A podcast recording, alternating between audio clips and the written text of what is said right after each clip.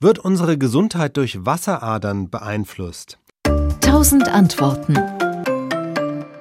Diese Behauptung ist ja das Geschäftsmodell von Wünschelroutengängern. Angeblich reagieren ihre Wünschelrouten auf geheimnisvolle Erdstrahlen, die von Wasseradern ausgehen und die uns dann wiederum beeinflussen oder schädlich sind.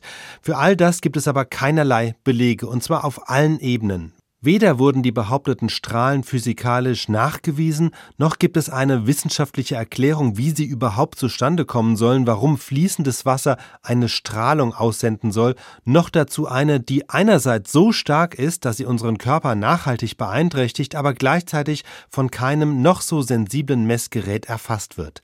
Jetzt kann man noch rumspekulieren, dass es vielleicht Phänomene gibt, die die Wissenschaft nicht messen kann, doch selbst wenn man dieses Argument gelten lässt, gibt es etwas, was die Wissenschaft eindeutig feststellen kann, nämlich wo im Boden Wasser fließt. Und Wasser bewegt sich nun mal in der Regel nicht in Form von Adern oder Gittern durch den Untergrund, sondern fast überall flächenhaft. Deshalb ist es auch kein Wunder, wenn Wünschelroutengänger im Untergrund Wasser finden, es ist ja nun mal da.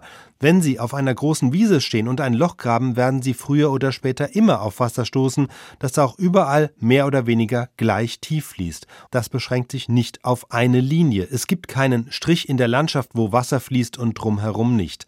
Das kann mal in geologischen Ausnahmefällen vorkommen, etwa in Karstgebieten. Dort gibt es tatsächlich unterirdische Flüsse, die fließen aber meist sehr tief und in unterirdischen Höhlen und Hohlräumen. Und es gibt sie nur in den Gebieten, wo der Untergrund aus Kalkstein besteht steht oder wo er aufgrund von Verwerfungen extrem zerklüftet ist.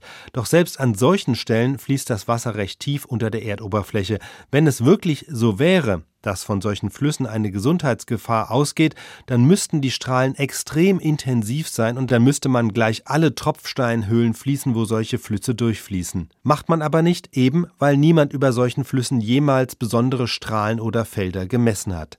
Wenn es sie wirklich gäbe, dann würden sie übrigens nicht nur senkrecht nach oben gehen, sondern radial in alle Richtungen, dann könnte man gleich weite Teile der Schwäbischen Alb evakuieren. Aber wie gesagt, solche Strahlen und Felder wurden bisher nie gemessen oder beobachtet beobachtet. SWR Wissen. Tausend Antworten.